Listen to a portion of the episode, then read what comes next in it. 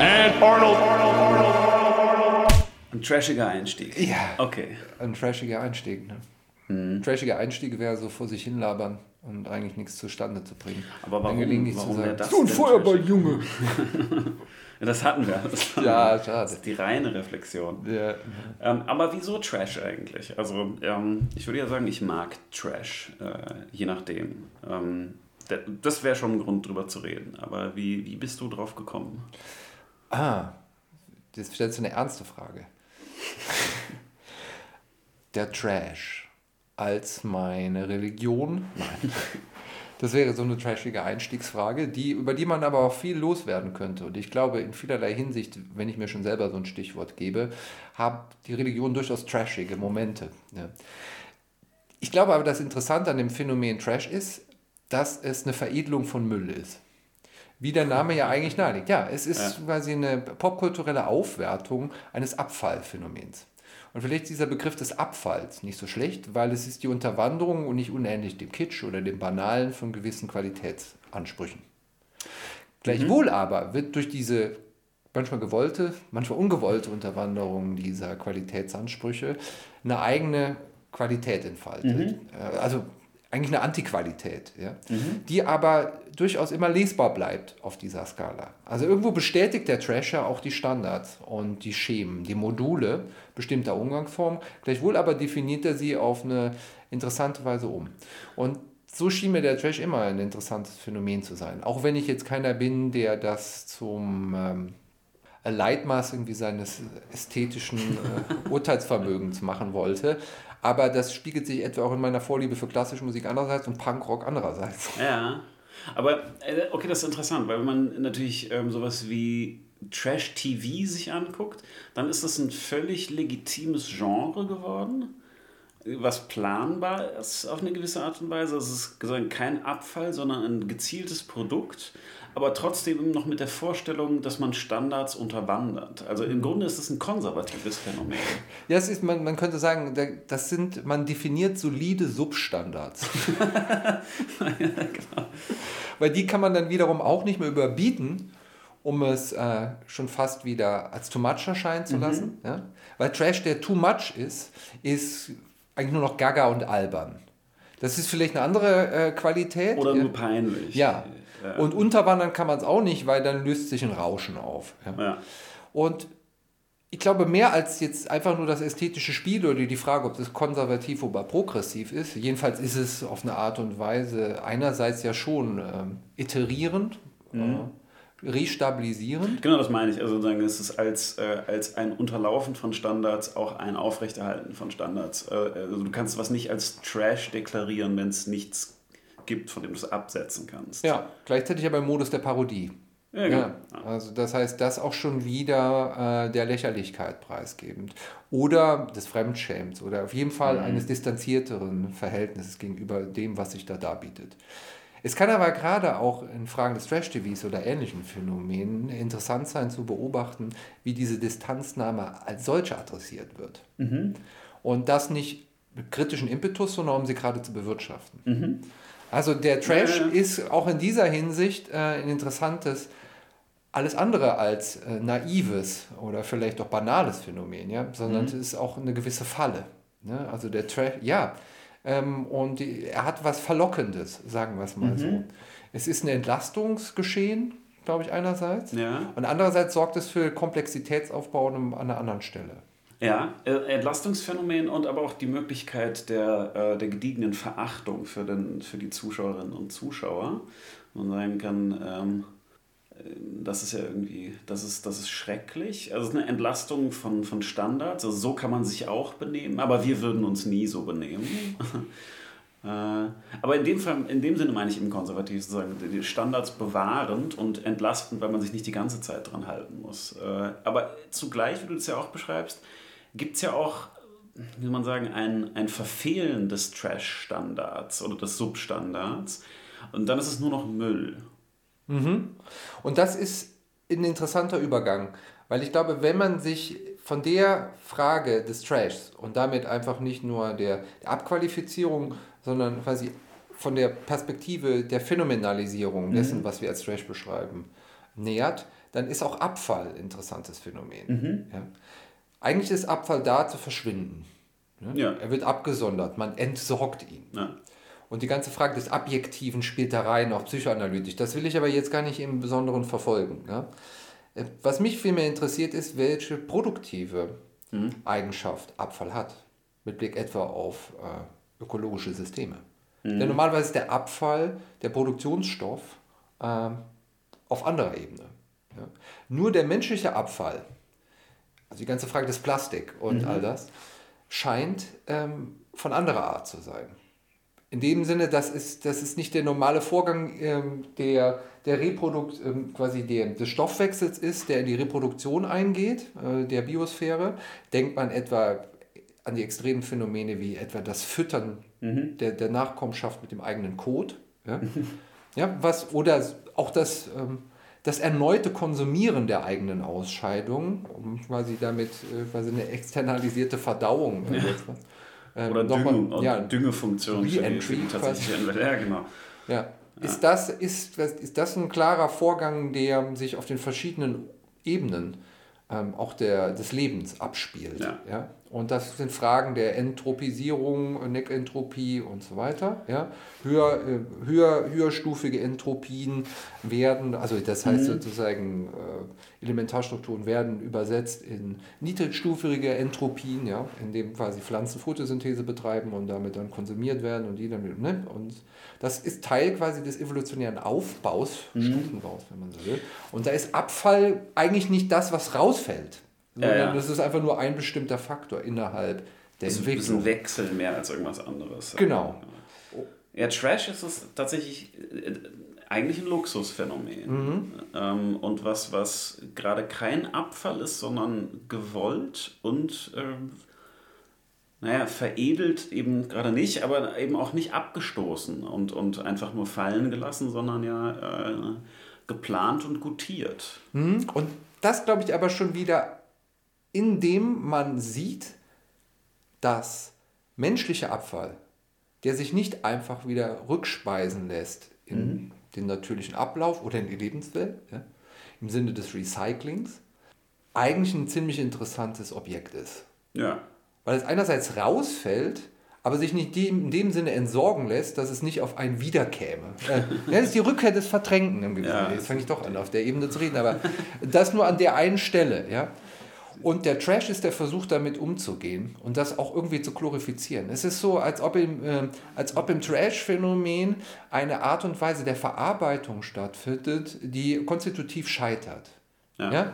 Also das, was im Trash zum, zum Tragen kommt, sind sozusagen abgenutzte, vielleicht überdeutliche Strukturierung, also wenn du an trashigen Film denkst, ja, mit B-Movie-Qualitäten Ja. oder so, dann sind das Standardnarrative, die aber wieder eingespeist werden in einen Handlungsablauf, der vollkommen vorhersehbar ist, entweder oder gerade gar nicht, ja. und es irgendwie nicht schafft, das in eine organische Einheit zu überführen. Sondern es steht quasi immer glänzend auf die eine Art oder andere ab. Ähm, ne? Es ist wie, sagen wir mal, eine Dekorierung ähm, der, der, der, der klassischen, formschönen, aufs Wesentliche reduzierten Art. Ja? Und stattdessen wuchert es, wuchert es, äh, ohne aber jetzt darin ein besonderes Potenzial der Kreativität freizusetzen, sondern es ist so, als ob man irgendwie den Müll arrangieren würde in seinem eigenen Wohnzimmer. Ja? Als ob man diesen Ja. Zyklus schließt, indem man, indem man sich in ihm einschließt. Ja, ja, ja, sowas wie, sowas wie trashiges Verhalten, was dann aber nicht nur einfach schlechtes Verhalten ist, also wenn es uns sozusagen in freier Wildbahn begegnen würde, wäre es ähm, etwas, worauf wir abfällig reagieren würden, ja, dass, sich jemand irgendwie aufführt und, und sich irgendwie die, wie, die, wie die Axt im Walde verhält, ist, ist was Unangenehmes und was, was wir eigentlich nicht wollen, was wir wegkriegen wollen. Wenn es aber Trash ist und es gefilmt wird und äh, kommentiert und arrangiert, dann ist es also Verhalten, was wir eigentlich loswerden wollen, was wir vermeiden wollen, was sozusagen auch noch seinen Platz und seine Funktion gefunden hat. Also auch das, ähm, man sagen, das Verfehlen von gesellschaftlichen Standards ähm, als gesellschaftlich relevanter Standard. Weil Trash-TV-Formate gibt es ja jetzt schon länger. Das hat sich ja als Standard etabliert, dass man also mit diesem völlig unmöglichen Verhalten von irgendwelchen D-Promis standardmäßig Abende füllt, äh, gutbürgerliche äh, Elternhäuser irgendwie noch ironisch unterhält oder was auch immer. Ähm, aber das sozusagen hat, selbst das hat wieder eine Funktion gefunden und wird gefördert auf eine gewisse Art und Weise.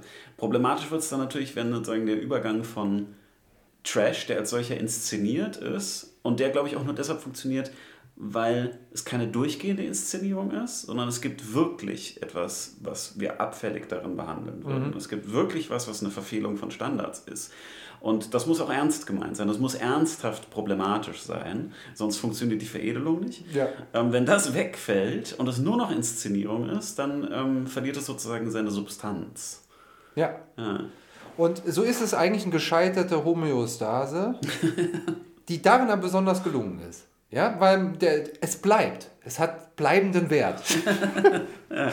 Der Müll, der dir im Trash entgegensteckt, ist nicht das, was im nächsten Moment verschwindet, sondern was sich festsetzt. Was sogar anschlussfähig ist ja. äh, für eine Selbstperspektivierung. Ja? Es ist der Müll, der dazu dein Begleiter wird. Ja? Es ist der Müll, mit dem du dich identifizierst. Also Nippes, Ramsch, nicht? Also das sind genau sozusagen eigentlich nichtige Utensilien, die die eigene Nichtigkeit formvollendet spiegeln. Ja? Weil der Umgang mit ihnen natürlich auch auf nichts anderes hinaus, auf das reines Bewahren, das aber von so einer äh, tatsächlichen vollkommen überzeugten Ignoranz getragen ist. Wer in seinem Leben guckt sich die Nippes-Figuren an, die er besitzt? Ja. Wer tut das jemals aufmerksam? Es ist quasi dieselbe Ignoranz, die darin vorwaltet, in dem Wahrnehmen von den Nippes-Gegenständen, wie in ihrem Kaufen. Ja. Es tut nichts zur Sache. Es ist das Mitschleppen und das zur Kenntnis nehmen, dass es Mülleimer gibt, in denen Dinge verschwinden ja. und dass sie Platz brauchen und Platz greifen. Ja? Und irgendwie sind Nippes-Gegenstände Müll, emotionale Mülleimer. Ja, also es sind ja, so wie man Dschungelcamp guckt, äh, so kauft man Nippes und äh, kann gar nicht sagen, dass man Nippes konsumiert, sondern äh, um, umgibt sich damit. Ja, man umgibt sich damit, exakt.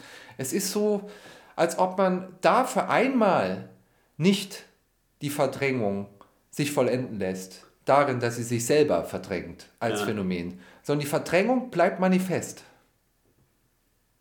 Das heißt als Verdrängung. Ja? Also sie funktioniert nicht, sie greift nicht, aber sie ist sichtbar als Verdrängung. Jeder mhm. sieht auf Anhieb, okay, da läuft einfach irgendwas schief. ja? Und ja. das kann manchmal harmlos sein, es kann aber auch manchmal in dem Versuch, äh, quasi ein Leben zu führen, das sich nach den Standards des Campy ausrichtet, mhm. scheint irgendwas daneben zu gehen. Ja? Und äh, manchmal auch bewusst daneben zu gehen. Man kann das auch inszenieren, man kann das kultivieren. Ja? Aber es ist auf jeden Fall ein Arbeiten mit Dingen, die für gewöhnlich verschwinden sollen. Aber die nicht verschwinden, die in ihrem Verschwinden anwesend bleiben. Ja? Und das ist sozusagen die große Kunst des Trash genau diese Selbstauflösung der Gattung nochmal zu stabilisieren in, in dem ja, ja, Verwischen und Verschwinden. Ne? Beides scheint aber eben wichtig zu sein, dass man auf der einen Seite was hat, was tatsächlich verschwinden soll und das aber nicht tut. Ja. Weil äh, das ist eben der, der Unterschied zwischen Müll und Trash, den du am Anfang angesprochen hast. Natürlich ist Trash nur das englische Wort für Müll, aber der Unterschied ist doch äh, eminent. Wenn man was als Trash bezeichnet, wertet man es nicht unbedingt ab. Man wertet es in bestimmter Hinsicht ab äh, indem man zum Beispiel sagt, dass es irgendwie äh, meinetwegen in ethischer Hinsicht oder in ästhetischer Hinsicht subpar, aber auf eine bestimmte Art und Weise eben doch präsent und funktional und irgendwie auch gewertschätzt. Wenn man einfach nur sagt, es ist Müll, dann meint man auch, es muss weg. Und wenn es dann nicht weg ist, wenn es zurückkommt, dann ist es eben kein Trash, es ist kein, keine Veredelung, sondern es ist ein Problem. Mhm. Ähm, so ein bisschen so der Unterschied hat man äh, Müllinseln im, im Atlantik, die irgendwie so groß sind wie Frankreich, das ist ein Problem.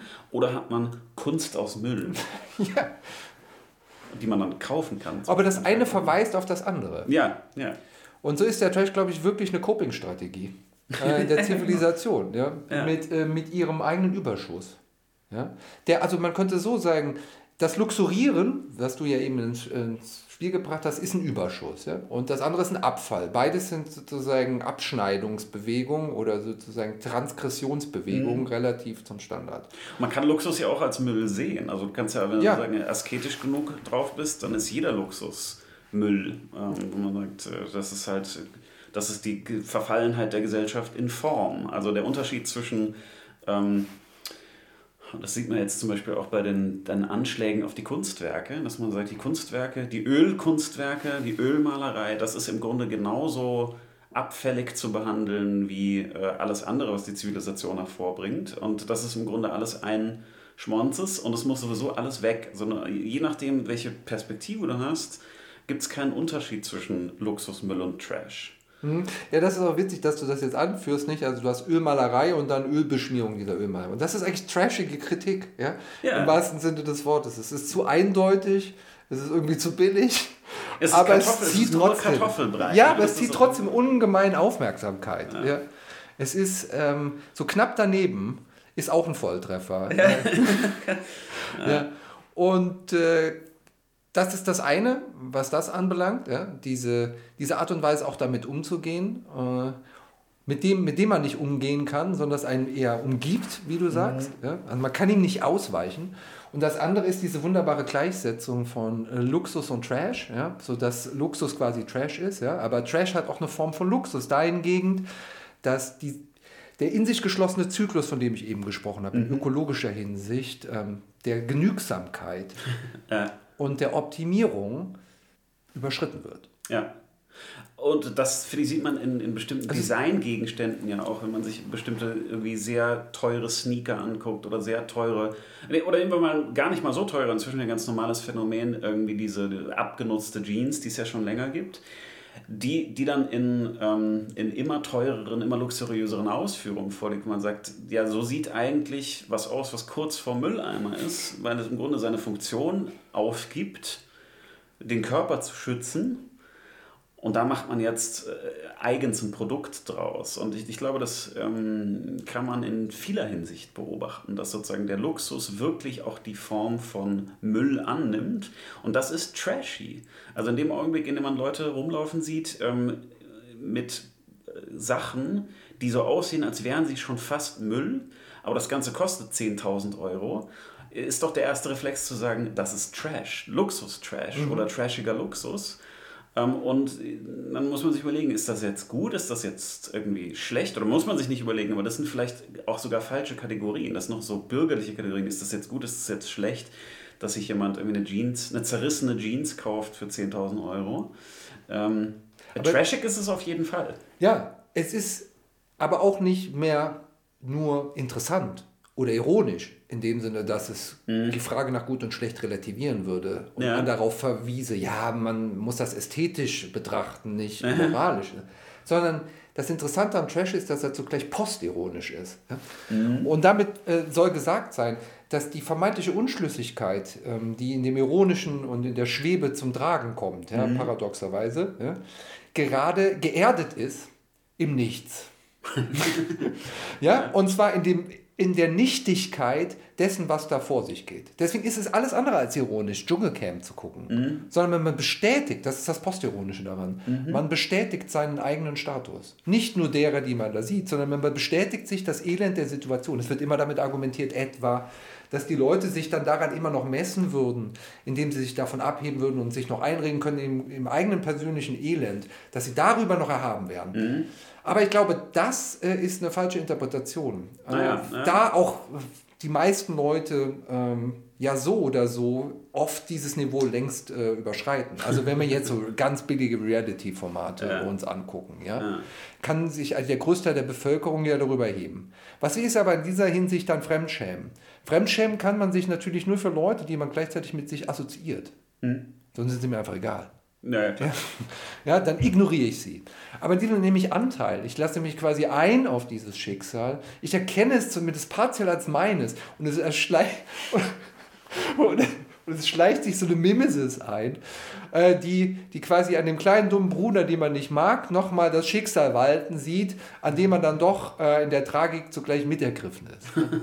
und sich darauf einzulassen und wirklich auch darin einzu, äh, einzutauchen emotional und trotzdem immer gleichzeitig um so eine Form von Distanzierung bemüht zu sein, das hat wirkliche Trash-Qualität. Ja? Weil es der Trash der eigenen Emotionen, weil es der Trash der eigen, des eigenen Weltumgangs ist. Aha, das ist eine sehr aristotelische Analyse, sozusagen ja, Fremdscham als Elios und Phobos. Ja, oder das, was noch denkbar ist in diesem Modus, ja. Also ja. das Fiese ist, könnte man ja sagen, gerade diese Formate sind darauf angelegt, äh, dass sie immer das eigene Niveau unterbieten. Mhm. Ja? Und das könnte höchstens komödiantischen Charakter haben und nicht tragischen. Ne? Indem man sagt, ja, äh, man lacht und das sind sozusagen die, äh, die nicht standeswürdigen Personen, äh, die ihre Schicksale durchwalten. Aber es gibt ja in dem Sinne keinen wirklich Versöhnungsmoment dabei. Nee. Ja? Und in diesem Sinne ist es nicht klassisch, eine klassische Komödie. Nee, es ist auch, ist auch nicht klassisch Tragödie. Äh, Tragödie es ja. ist lächerlich. Ja, es ist, so ein, ja es, ist so ein, es ist so melodramatisch. Also es bewegt sich quasi in der Mitte und es hat was Tragikomisches. Ja. ja. Ähm, auch teilweise, teilweise was Satirisches.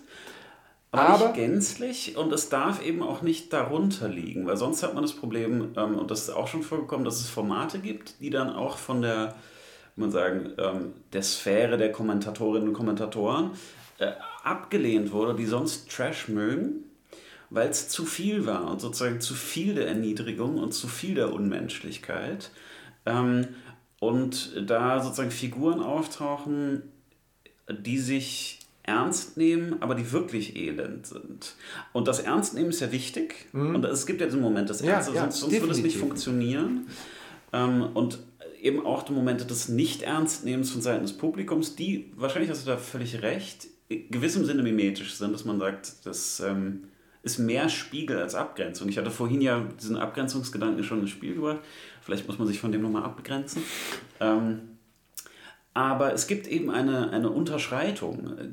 Und dann ist es nur noch ernst und dann ist es auch nur noch traurig. Weil da sozusagen tatsächlich Existenzen sozusagen gerade zugrunde gehen und irgendwie trockene Alkoholiker wieder anfangen zu trinken. Und das ist dann nicht mehr lustig oder das ist nicht mehr, nicht mehr tragisch im hohen Sinn, es ist auch nicht mehr komisch, sondern es ist nur noch traurig und äh, nur noch unethisch und damit nicht mehr trashig. Nein, Zynismus ist nicht, also das, mhm. die, die, also äh, Zynismus und Trash kommen nicht wirklich über, ne, mhm. überein an der Stelle, ja. Also die zynische Haltung gegenüber ähm, äh, was weiß ich, dem Dschungelcamp, ist schon keine mehr, weil die eigentliche Frage ist, warum gibst du dir das überhaupt? Ja. ja. Und dann kann man sagen, ja, weil ich das irgendwie genieße und so weiter und so fort. Ja, aber das ist schon zu viel äh, mhm. äh, des Schlechten. ja. ja? Äh, und damit äh, ist, ist dann auch schon wieder gut mit der distanzierten Haltung, ja, weil es gehört schon daran, sich zu involvieren sich ja. emotional zu involvieren. Es gehört sich daran, äh, all die falschen Versprechungen, die einem gemacht sind, all die Kinderträume, äh, die in einem aufkeimen, da die Wand gefahren zu sehen und zu, ja, und zu spüren, dass das das Leben ist. Ja?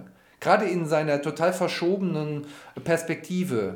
Äh, bestes Beispiel Big Brother. Also sozusagen die mhm. Ausstellung der kompletten Alltäglichkeit in ihrer, in ihrer Banalität, auch ähm, in ihrer Peinlichkeit, manchmal auch in, in, in, in der Herzenswärme, die, die aber wirklich trashig ist äh, an ja. der Stelle.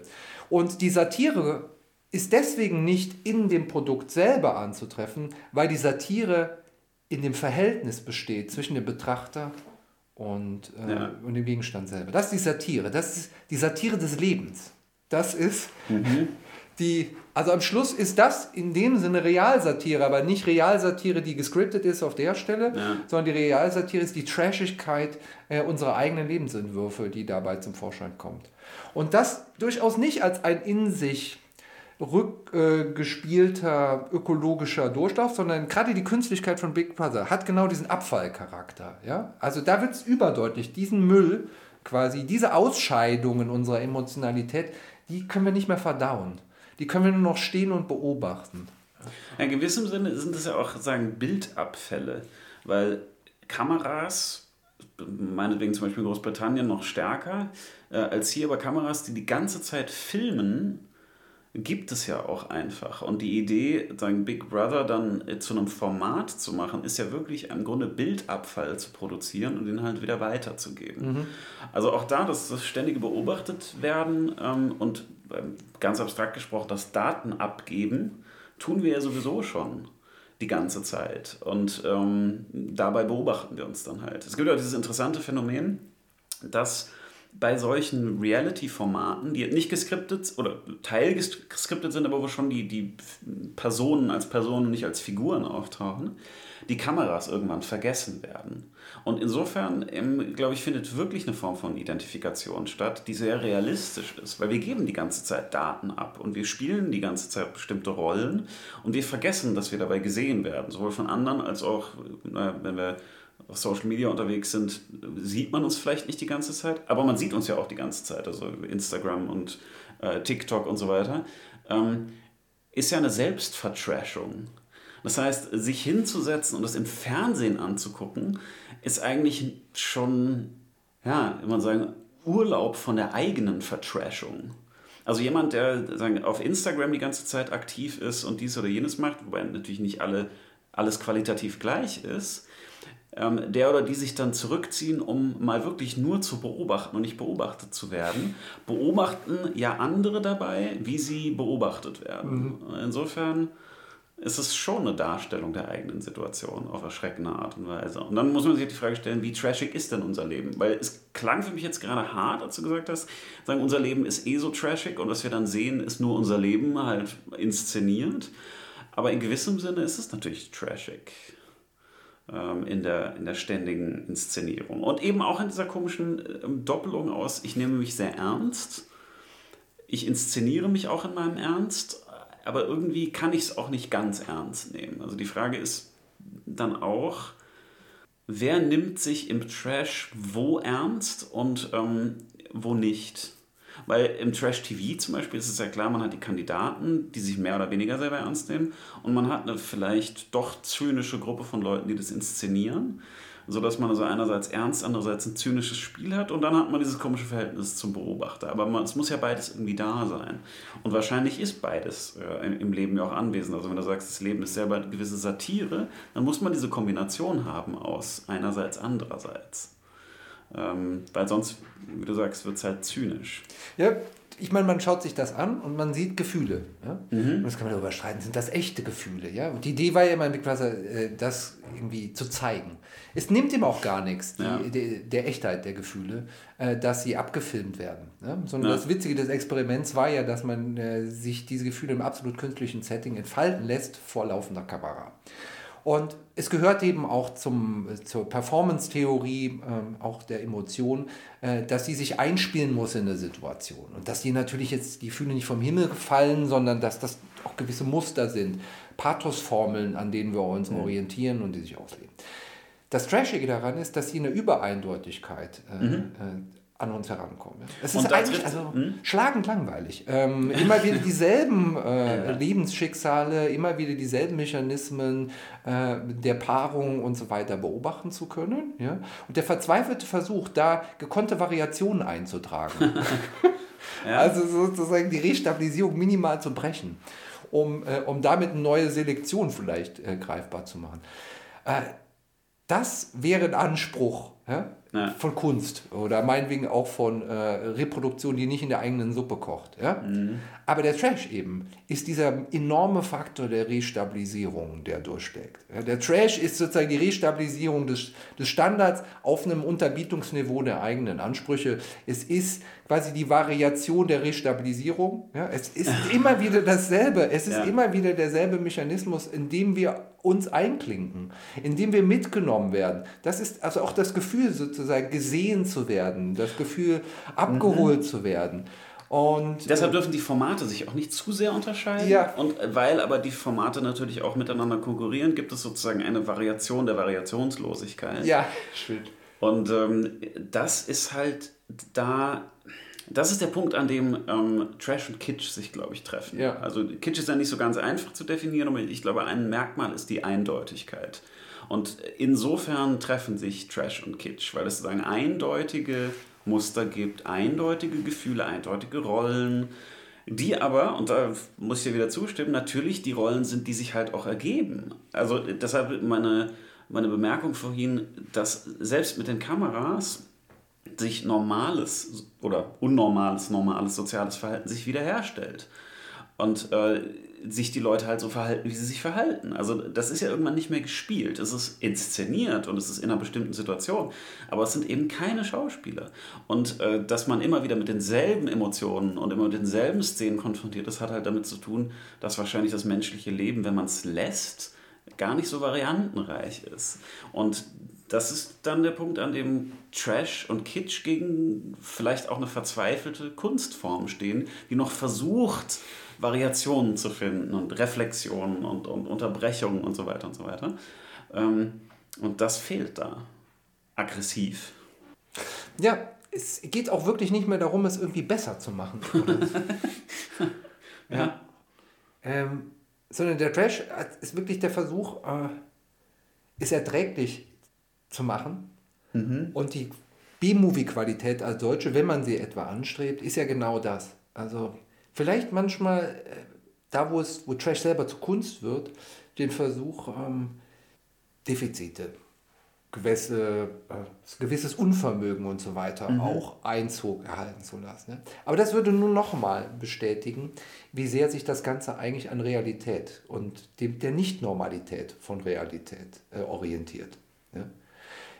Das Hervorbringen von Normen, von Idealgestalten oder Ähnlichem wäre ja die eigentliche Kunst. Ja. ja. Ähm, das aber tut der Trash gerade nicht. Indem es immer, also nicht dem Außergewöhnlichen, sondern dem also Hundsgewöhnlichen. Einzug, Einzug gewährt in quasi die Stabilisierung, Konsolidierung von Verhaltensschemata oder bestimmten Narrativen oder ähnliches. Ja. Und das abzufeiern, ja, das zu sehen. Ja. Also aber zum ersten Mal zu hören ist nicht Trash. Mhm. Das ist quasi äh, Pop-Offenbarung. Ja. Aber, festzuhalten, mit schütterem Haar und, äh, mhm. und sozusagen einer, einer künstlichen Hüfte, ja. das, das hat Trash-Qualität. Das, aber das ist also wirklich beeindruckende Trash-Qualität. Das ist auch das sich verschleifen von Normalität äh, bis zur Unkenntlichkeit so, des Selbstverständlichen. Also nicht mal, wie soll man sagen, ist ja nicht mehr erstrebenswert, ja? sondern es ist, es ist einfach gegeben. Und der Trash ist der Moment, wo man, äh, wo man über das Gewöhnliche nochmal einen ganz billigen Goldstaub drüber mhm. rieseln lässt, äh, sodass es nochmal äh, verheißungsvoll schimmert mit all, der, äh, mit all der Mystik von Katzengold. Ja. ja, und insofern eben die Kulturtechnik, die du vorhin beschrieben hast. Ne? Also sozusagen Veredelung ist ja auch eine, eine Fähigkeit. Und äh, weil, wie wir auch schon gerade angedeutet haben, Trash eben auch scheitern kann, sieht man, dass in dieser, in dieser Veredelung offenbar eine Fertigkeit liegt. Und das ist, also Trash zu produzieren ist ja nicht einfach. Ja. Äh, und es reicht ja auch nicht nur einfach, ähm, zum Beispiel Substandardverhalten abzufilmen, sondern es muss ja irgendwas passieren. Also nicht, nicht jedes Foto von Müll ist Trash. Und auch nicht ähm, jeder Mülltonne, in die ich irgendwie Goldstaub mache, ist Trash. Das könnte Kunst sein, eventuell. Äh, aber es ist nicht, es ist nicht Trash. Und das, da stellt sich jetzt mir die Frage, wie kommen wir denn zu Trash? Ah, ich finde es gerade schön, die, die Formulierung ist, glaube ich, im Detail äh, äußerst präzise. Es muss etwas passieren. ja, die, die Kunst eines Films ist, es passiert etwas. Mhm. Ja? Ah, oh, mhm. ja? Ähm, und es ist unvorhergesehen oder, oder gerade vorhergesehen, aber es passiert etwas. Das Gefühl ist, es, es ändert sich etwas. Ja. Der Trash ist, glaube ich, in der Hinsicht im Detail dadurch unterschieden, dass man ihm das Gezwungene des, des, des Geschehens anmerkt. Das gleichzeitig aber als eine Form von Entlastung wahrnehmbar wird. Weil man sieht, dass es immer irgendwie weitergeht. ja. ja. Aber auch wenn sozusagen alles sich daran abarbeitet, dass es weitergeht. Und trotzdem bleibt stehen. Ja? Es ist, ähm, wie soll man sagen, äh, die, die Erwartung wird voll erfüllt, ja? weil sich was verändern muss. Ja? ja. Ja, die volle, die volle Erfüllung von Erwartung ist natürlich auch wieder das, was Kunst nicht ausmacht. Ja. Äh, und dass ähm, diese stehend strömende Qualität von, von Trash, um mal, mal Husserl zu zitieren, ähm, unterscheidet Trash ja offenbar auch von ähm, dem biologischen Abfall, wie du ihn geschildert hast, der eingebunden ist in einen bestimmten Prozess. Also es passiert was damit. Und ähm, sagen diese unangenehme Bleibequalität von, von Kulturmüll ähm, und, und Zivilisationsmüll, äh, zum Beispiel eben in den Plastikinseln die, und, und Glas zum Beispiel, dauert, braucht ja auch ewig, bis es irgendwie verrottet. Ähm, das ist diese Qualität, die da übrig bleibt oder die im, dem Trash wiederkehrt und, und genutzt wird. Ja, äh, das spielerische Scheitern an seiner Wiederaneignung. Ja, also es, es misslingt in der Hinsicht die, die Reintegration. Ja, was sollte man auch reintegrieren? Also äh, das ist ja die ähm, eine Frage, die man sich zum Beispiel bei Germany's Next Topmodel dann immer stellen kann. Ähm, werden die gerade auf eine Modelkarriere vorbereitet? Oder ist es wirklich einfach nur für uns? Und ist das, ist, ist das was es ist? Äh, und zwar in unendlicher Wiederholung? Ähm, oder gäbe es da was, was es zu reintegrieren gäbe? Und äh, offenbar haben sich ja bestimmte Karrieren daraus entwickelt, ja. die aber natürlich in derselben Welt bleiben. Deshalb, also was, was gäbe es denn zu reintegrieren? Ja, eben nicht Modell Selbstverwirklichung, ja, der Traum ja, vom Aufstieg, sondern quasi Modell Selbstentwirklichung. Modell Selbstentwürdigung. naja, und das ist ein Phänomen, was man ja beobachten kann. Es gibt ja Trash-Promis. Also Menschen, die berühmt und bekannt geworden sind. Dass sie es nicht verdient haben. Dass sie es nicht verdient haben, genau. Und die auch als solche geschätzt und immer wieder eingeladen werden. Ähm, die, die halt auch rumgereicht werden in den Formaten. Das kann man ja beobachten. Äh, es scheint ja sogar eine Hierarchie zu geben. Ja. Ähm, nach Trashigkeit sozusagen. Und äh, das ist eben witzig, weil das so eine, eine sozusagen solide ähm, Produktions- und solider Produktionszusammenhang ist, äh, von auch Produktionsfirmen, die sich auskennen und aber eben auch Personal, trashigem Personal, was man immer wieder einladen kann, ähm, was sich selber stabilisiert hat. Also sozusagen die, die Stabilisierung ähm, und Wiederholung, von der wir inhaltlich gesprochen haben, hat sich jetzt halt äh, auf Kulturproduktionsebene wiederholt. Und mhm. deshalb muss man da gar niemanden oder nichts reintegrieren. Das ist schon gut integriert, nämlich als ja, Produktionszusammenhang. Es ist so, als ob das Testbild wiederkommen würde. Wo im kurzen Format wird auseinandergelegt bis zur absoluten Schematisierung im Elementaren äh, die, die eigentlichen Möglichkeiten des Mediums äh, ausgestrahlt werden. Ja, im Testbild ist alles drin, ne? klar. Jede Farbe. Und das Testbild als solches steht auch einfach nur im Raum und jeder kennt es. Oder kennt es mittlerweile nicht mehr, weil quasi äh, die Dichte des Informationsflusses jetzt ungebrochen ist. Ja? Aber es ist so, als ob das ein wandelndes Testbild, mhm. das, das einmal nochmal auch zur Kalibrierung äh, am soliden Standard oder Substandard äh, möglich macht und damit die Erwartungshaltung neu einschießt, neu einschwört äh, auf das, was sich selber tragen muss. Ja? Mhm. Also das Interessante ist ja auch diese, äh, diese Form der, wie ich das ja auch immer gerne dann äh, schon hier angebracht habe, der Erwartungserwartung, mhm. die, die hier zum Tragen kommt. Ja? Das ist der Stabilisierungsmechanismus dieser Formate. Ja? Jeder weiß, sogar die Produktion, ich glaube sogar inklusive der, der Schauspieler oder auch der äh, äh C-Promis wissen, dass das, was sie da tun in diesen Formaten, selbstentwürdigend ist. Mhm. Und es macht aber am Schluss keinen Unterschied ob man es tut oder schaut. ja, ja. Man ist in der Hinsicht quasi, ich sag ja, das ist postironisch, da gibt es keinen Entzug mehr. Außer dadurch, dass man es halt nicht konsumiert. Ja. Aber das ist so eine, fast schon eine Versöhnungsgeste, der Trash, mit ähm, der Unwürdigkeit der Existenz generell. Verstehst du, was ich meine? Ich verstehe, was du meinst, aber es ist natürlich die Frage, ob das ein bisschen viel interpretiert ist. Ähm, Wahrscheinlich. Das ist eine trashige Interpretation. Also trashige Interpretation von Trash. von ja. Existenz. Naja, weil was, was ich mich gerade frage im Zusammenhang ist, in, in welchem Modus konsumieren, weil konsumieren vielleicht nicht der richtige Ausdruck ist, rezipieren wir denn? Ja, enthusiastisch. ja, ja, das ist, glaube ich, absolut klar. Ja. Und äh, Fremdschämen oder äh, ja. Äh, sich darüber lustig machen, das alles ist getragen von dem innerlichen Enthusiasmus, der Begeisterung. Ja. Welcher Die, Gott ist dafür zuständig? ich weiß es nicht. Ja, es ist ein Gott, der zugleich weiß, äh, äh dass er quasi im Sinne eines Deus Absconditus zugleich natürlich Entgeisterung, ja. äh, dass er durch Entgeisterung Begeisterung hervorbringt. okay. Also ja. sozusagen Trash als der K. Nein, aber du weißt, die Schädelstätte.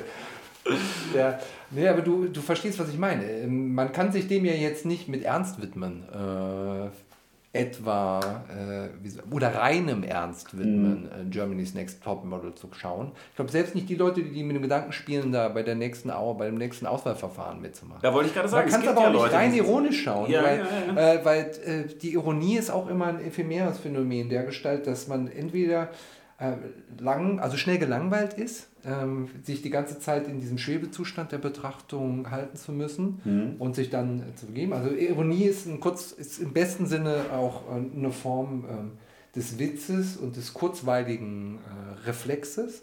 Oder man muss, wenn man es quasi mit langem Atem praktiziert, selber zum Schauspieler werden. Also man muss mhm. einsteigen, ja? man muss diese Ironie verstetigen, aber dann kriegt es um, um für sich selber glaubhaft zu sein, paradoxerweise in der eigenen ironischen Haltung, braucht es die Identifikation. Also quasi eine Mimikrie geradezu mhm. an den Zustand. Nur ist das Krasse jetzt an, äh, an der Mimikrie, also die, Real, also, ne, die Reality-Show hat genau diesen Zug, also äh, vorgeblich quasi Mimesis zu sein, aber eigentlich eine Mimikrie zu sein. Mhm. Ja? Äh, die aber kippt, glaube ich, an einem gewissen Punkt weil es gar nicht mehr sichtbar ist oder nicht mehr spürbar ist für die Beteiligten, äh, wer da was da überhaupt noch imitiert. Ja? Und äh, sich das vielmehr eigentlich in so einem enthusiastischen Konsumserlebnis, das sich selber trägt. Mhm. Ah, und Stimmung macht, ne? Unterhaltung generiert, im wahrsten Sinne des Wortes. Ein Unterhalt gibt. Ja, ja. ja. Und, sie, und damit ähm, ja, enorme Anziehung, äh, Anziehungskraft ausübt auf alle gesellschaftlichen Schichten auch historisch? Das hat, ist mir gerade so in den Sinn gekommen. Also die, die Funktion, die du beschreibst, ähm, könnte ja eine sein, die es immer schon hätte geben müssen. Aber ist Trash ein neues, modernes, postmodernes, westliches Phänomen? Also Reality TV gab es halt zu einer bestimmten Zeit nicht. Und irgendwie Reality Theater gab es wahrscheinlich auch nicht. Weil der Witz am Theater halt der ist, dass es Theater ist und nicht Realität und so weiter. Ähm, also wie alt ist Trash? Ach, schwierig zu sagen. Ja. Ich glaube, aber es hat tatsächlich was mit, äh, also als Phänomen der Bejahung etwas mit neuen Medien zu tun. Mhm. Und der Vorstellung der Auswegslosigkeit. mhm. Eben als Coping-Strategie, ähm, dem sich nicht entziehen zu können, der ubiquitären Simulation. Und vielleicht auch mit dem Luxus, ähm, so einen Überschuss zu haben, dass man sozusagen noch den Müll veredeln kann. Oder auch die Not, dass man sozusagen alles schon durchgespielt hat und jetzt irgendwie auf die Wirklichkeit zurückkommt. Also, denn was wir ja gerade häufig machen, ist diese Assoziation von Trash-TV und Reality-TV. Das, das, scheint also zwischen Trash und Reality, auf dem Punkt sind wir jetzt schon gekommen, scheint eine Verbindung, da scheint eine Verbindung zu bestehen. Ähm, aber natürlich erst an dem Punkt, wo man irgendwie alles andere auch ausprobiert hat. Also wenn die, die Wirklichkeit dargestellt, die Wirklichkeit verfremdet, die Wirklichkeit reflektiert, aus der Wirklichkeit geflohen, und dann irgendwann akzeptiert man sie. ja, immanente Transzendenz könnte man Als letzter Transgressionsmodus, der Trash und äh, der Luxus. Ich meine, ganz ehrlich, äh, man stelle sich die Wiederauferstehung vor. Mhm. Die ganze Überlegung, die daran hängt, ja, mit dem ganzen Menschenmodell. Wie kann man das rezipieren, außer indem man jetzt wirklich denkt, okay, come on, das ist trashy. Ja, so mit dem Stein wegrollen und so. Und irgendwie. du, weißt, du weißt, was ich meine. Also ja. diese, diese, äh, diese Epik, die eben auch in den ganzen Verfilmungen etwa der Jesus-Filme steckt. Ja, zwar jetzt nur, äh, die natürlich alles oh. andere als trashy gemeint waren. Aber Oder auch Troja. Also ja. Brad Pitt im, im kurzen Röckchen. In Zeitlupe. Also man genießt es doch auch, weil es Trash ist. Die Frage ist, wie trashy ist Homer eigentlich? ja, es, es fielen die Völker. Und so ist halt die Frage, wenn, wenn mit Heidegger gelten soll, dass nur noch ein Gott uns retten kann, ne? dann stelle ich mir echt ernsthaft die wieder aus. ja. Ja, ja, also sagen wir, im Großinquisitor haben wir das noch, noch ähm, vor der Trash-Zeit. So der, der, der Gott kommt zurück und äh, ist konfrontiert mit einer ganz anderen Form von Realität und Ansprüchen und brennt dann halt selbst. Pech gehabt, so blöd gelaufen. Und jetzt eine, eine Rückkehr Unter den Bedingungen? Ja, ich weiß nicht. Ich meine, jetzt wäre ich dazu geneigt, äh, auch mit Blick auf eine trashige Pointe zu behaupten, nur noch ein Code kann uns retten.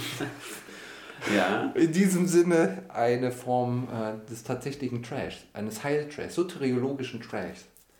Soteriologischer Trash? Ja, in, genau. Ah, aber also, so ein bisschen Camping, ein Schuss Camping ist. Also ich habe jetzt so Ludwig II. vor Augen oder sowas, ja. Mhm. Die Frage ist, äh, ob das die eigentlichen äh, Messias-Gestalten äh, einer in sich eingekerkerten, immanent befriedigten, äh, im fortwährenden Selbstkonsum verharrenden Gesellschaft sein kann. Naja. Diejenigen, die quasi Dimensionen äh, frei machen, ein, also einer erhabenen Trashigkeit oder der trashigen Erhabenheit. Weil alles andere sofort unter den Authentizitätsverdacht äh, gerät, in der Hinsicht, dass man unterstellt, ja, ja, performative Rollenkonzepte, bla mhm. bla. Mhm. Hier kann sich ja keiner hinstellen und die Wahrheit verfechten wollen. Äh, dafür gibt es ja dann die Kategorie der Fanatisierung, in dem man sagen will. Das ist doch eigentlich Terror, ja. Also eigentlich muss er auch quasi, jetzt beispielsweise, ne, also man würde lieber Osama Bin Laden noch als Trash-Phänomen als Phänomen der Wahrheit wahrnehmen. Ne? Ja. Ja, also mhm. man, das wäre, das meine ich, das ist eine Coping-Strategie. Ne? Man würde eher sagen, da sitzen die da mit ihren Bärten da und, äh, ja, wie du mal meinst, spielen so auf Aschkel, ja, ja, genau. Ja, das, so, ist, ja. Ähm, das kann ja nicht ernst gemeint sein, ja. Ja, zugleich ist das Witzige beim Trash ja, dass alle wissen, das kann nicht ernst gemeint sein, aber es ja ernst gemeint ja. ist. Also die, die Wahrheiten, die da gesprochen werden, die Emotionen, die erlebt werden, die sind so wahr, wie sie sind. Ähm, auch das hast du vorhin schon mal angedeutet.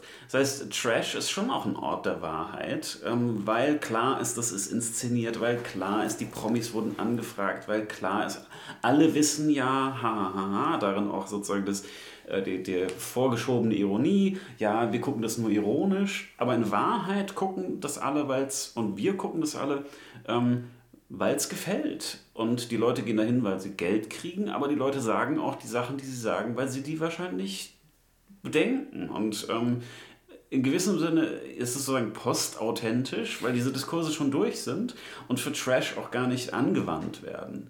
Also natürlich ist es nicht authentisch oder authentisch. Es ist irgendwie egal. Ja, das ist das Gefällige am Abfall. ja, genau. Ja, aber das so Gefällige und äh, was wäre authentischer oder inauthentischer Abfall? Also einfach so ein Kategorienfehler zu glauben, dass man über Authentizität oder Nicht-Authentizität in dem Fall noch sprechen kann. Das ist wahrscheinlich auch eine Dimension der Erleichterung, dass man äh, sich in einem Modus befindet oder was rezipiert oder was erlebt, was diese Frage halt endlich mal stumm stellt. Ja, und vielleicht ist es dann trotzdem aber ein Deckmäntelchen. Ne? Also mhm. das ist die Frage, inwiefern das Verhältnis von Müll, ja, und Trash äh, eigentlich nur zwei Seiten ein oder derselben Medaille sind. Und ich meine jetzt Müll in, in dem Nichtgelingen der Veredelung oder, mhm. ja, oder Weiterverwendung. Also, also, vielleicht ist es die Raffinierungsform von, ja, genau, ja, von Müll, ja, aber eben nicht die Recyclingform. Also ist ja, das Upcycling? Nee, also die, die Frage wäre, ja, ich meine, die, Frage ist tatsächlich an der Stelle ist nochmal was anderes. Also die Idee des Upcycling wäre, dass man ja etwas hat, was man in Werte halten möchte und das quasi mhm. aufwertet und damit nochmal einen anderen Parameter nee, das bearbeitet. ist es nicht. Es ist auch kein Recycling in dem Sinne, dass es verschwinden würde in dem äh, Prozess und mhm. dem es ist ähm, an der Stelle aber auch kein Downcycling oder so, ja? Nee. Sondern das Problem ist, es hat halt gar nichts mit Cycling zu tun, sondern es bleibt stecken. Ja? Es bleibt stecken und stehen und man wird es nicht los. Ja? Es lässt sich nicht entsorgen. Und so wird es tatsächlich auch zu einem äh, widerspenstigen Phänomen, ähm, das man dann aber äh, gleichzeitig als solches auch ja, als Luxus wahrnimmt, glorifiziert, mit Goldschraub bestreift und ja, und aber, raffiniert. Aber eben auch genau extra dafür herstellt. Also ja. wenn wir, wir nochmal an, an Reality-TV denken, dann ähm, war da am Anfang, also ich erinnere mich noch, als das erste deutsche Big Brother kam, mhm. Äh, war da schon irgendwie der Skandal der Beobachtung und, und dann da wurden ethische Kategorien noch, noch aufgerufen. Jetzt werden sie nur noch aufgerufen, wenn man das Gefühl hat, das ist so unmenschlich. Ja. Ähm, aber das, das war früher noch ein Problem mit der Privatheit und das ist ja total seltsam und äh, was da alles abgefilmt wird. Äh, und es wurde aber eben abgefilmt, in dem Sinne, dass es reales Verhalten gab, was dann dokumentiert wurde. Also es gab ja noch diesen dokumentarischen ja. Anspruch. Und, und ja, man wollte es wirklich sehen. Es war ein Experiment. Experiment. Also, ja, ja, genau, genau. Man genau, wollte genau. sehen, wie ist das jetzt? Ja, ja. Und das sozusagen das Dokumentarische findet sich ja auch noch in den trashigen Doku-Soaps äh, mit drin. Also das scheint irgendwie wichtig zu sein, dass was abgebildet ist. Und zugleich ist es aber eben was, was geschaffen ist. Man, das Dschungelcamp ist gebaut. Es ist nicht so, dass jemand eine Kamera drauf hält sondern ähm, das ist gebaut, dann hat man sich irgendwelche blöden Aufgaben überlegt und so weiter. Also deshalb ist es kein Cycling in dem Sinne, sondern es ist eben was, was eigens hergestellt wird. Also Trash wird produziert, nicht nur wie wir vorhin kurz gesagt haben, es ist nicht nur Müll, der schon da liegt, der bestäubt wird. Natürlich ist das trashige Verhalten der Leute schon da, was dann gerne angenommen wird, aber am Ende ähm, wird ja dadurch immer noch mehr Müll produziert. Ja, eine künstliche Ausscheidung genau, in ja. dem Sinne. Und, äh, und es ist, glaube ich, ein schillerndes Phänomen, weil man nicht weiß, ob das Ausschuss oder Überschuss ist äh, an der Stelle. Ja? Also ja, ein Ausschuss von Sinn, ein Überschuss von Sinn. Ja? ja. Und vielleicht ist es genau das, was, was es überhaupt ästhetisierbar macht. Ah. Dass man sich gar nicht darüber klar sein kann, quasi im Sinne einer reflektierenden Urteilskraft. Ja, äh, ja, ja. Ähm, was das jetzt eigentlich sagt. Ob man durch ist, wenn man das feiert? Also ob man am Ende ist eigentlich mit ja. sich selber, ob man jetzt quasi der, den Produkten der Kulturindustrie erlegen ist mhm. äh, und sich all in diese Formen hat pressen lassen, äh, die zur Verfügung stehen und das eigene Leben verleugnet bis aufs Letzte. Oder mhm. ob diese Affirmation, ja, dieses auch wirklich fast unglaubwürdige Hinnehmen und Bejahen, sogar Abfeiern äh, dieser Phänomene eine Qualität gewinnt, die Trash-Qualität, die es zugleich auf eine Art und Weise unterwandert oder überwandert, äh, auf jeden Fall bis zur Parodie übersteigert, äh, die von Kritik kaum noch erreicht werden kann. Mhm. Äh, in dem Sinne ein Nachfolger eigentlich der, der wirklich ästhetischen Erfahrung, die ja sozusagen in Museen und durch Kulturkritik und Kulturgehabe irgendwie stillgestellt wurde. Ne? Also sozusagen die, ähm, die Uneindeutigkeit und der Überschuss von, von Kunst wird, glaube ich, dadurch schwer erfahrbar, dass es halt klar ist, als Bildungsbürger geht man in ein Museum und guckt sich, wenn man irgendwie vor Ort ist, halt den Van Gogh an und dann, oh.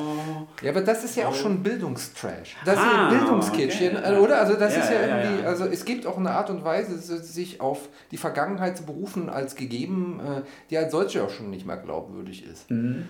Äh, die aber trotzdem in, in dieser Bejahung, in diesem vorbehaltlosen Enthusiasmus es trotzdem zu tun, genau diese Trash-Qualität gewinnt, in der Hoffnung gerade, Bildung mhm. als Mimesis, ja, äh, dem sich anzugleichen. Ja. Das ja. hat ja doch durchaus auch äh, von der Ebene betrachtet, was unausweichlich ist. Ja. Und das ist ja auch etwa mit von Adorno herkommt, ist das ja auch dann die Theorie der Halbbildung. Ne? Also diese Form der, der äußerlichen Aneignung mhm. von, von Schemata von. Und das am besten natürlich in dem äh, Zitatmodus. Äh, ich, muss, ich, muss, so lachen. Ich habe gestern von der Kita äh, äh einen Brief gekriegt, wo es dann um irgendwelche Personalfragen ging und irgendeinen Termin. Und dann wird unten drunter dann Heraklit zitiert. Es ist nichts beständiger als der Wandel. Ja, ist ja dann in dem Sinne nicht mehr wirklich. Der kriegste von aller Dinge. und du denkst, genau das ist so, das ist genau, das ist Bildungstrash. Ja, das ja. ist genau dieser wow. Moment, der, der dann so kommt. Und äh, der dann aber, ähm, wie soll man sagen, ist das jetzt ein, ist das jetzt ein Abfallprodukt ja? oder ist das sozusagen der eine Splitter, äh, der dir zeigt, äh, wie sehr alles in Scherben liegt? Ja. das ist eine schwierige Frage, okay. Ähm, dazu kommt noch, sagen mein philologischer Reflex, ist das wirklich ein Heraklit? Ja, das, das, das, das ist keins. Ja. Das, ja, habe ich auch gewundert, es war auch gar keine Quellenangabe dabei. Aber äh, was ist denn das für eine Kita? also entweder man zitiert nach Diels Kranz oder nach der neuen Lachs Most Ausgabe. Ja, genau. Kannst du ihn mal sagen. Ja. Aber ja, das schien mir dann doch äh, irgendwie wieder eine Offenbarung von der Qualität. Ja. Ja, aber war das, also das war für dich trashig, aber es war natürlich wahrscheinlich nett gemeint. Ja, aber natürlich auch komplett, äh, wie soll man sagen, belanglos unverbindlich. Es war einfach nur ein. Kann man auch mal bringen, Herr Ja, auch die ganze Situation hat man vielleicht auch äh, vorher noch gegoogelt und dann sich in irgendwelche Sprüchchen. Es hat so einen mhm. Kalenderspruch, es hat die Qualität von Kalenderspruch. Aber es ist die Weisheit, die in diesem Moment irgendwie diesen Brief schließt. Ja. was die Frage nach philosophischem Trash aufwirft. So. Wie trashig sind die Vorsokratiker?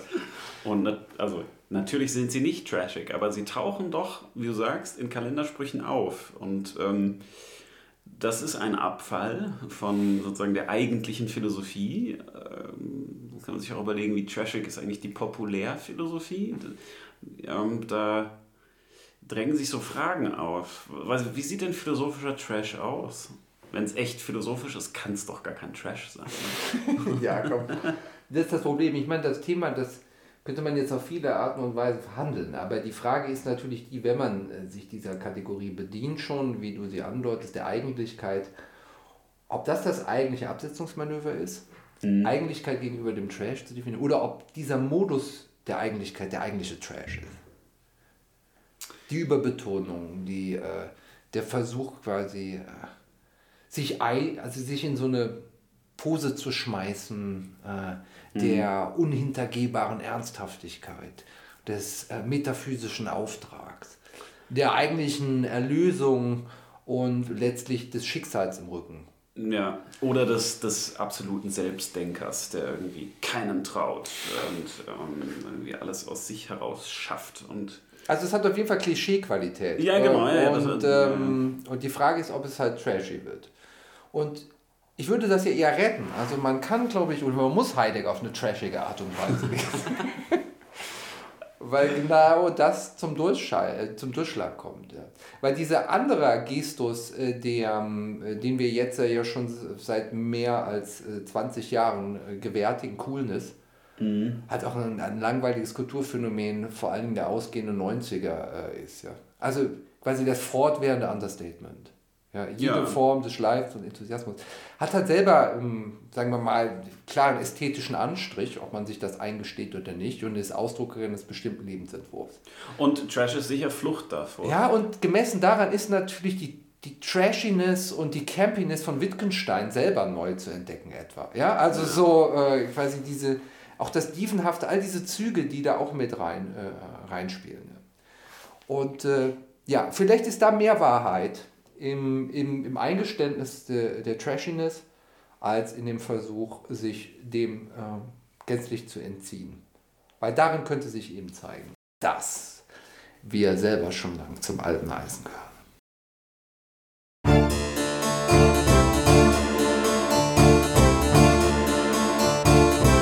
Arnold and Arnold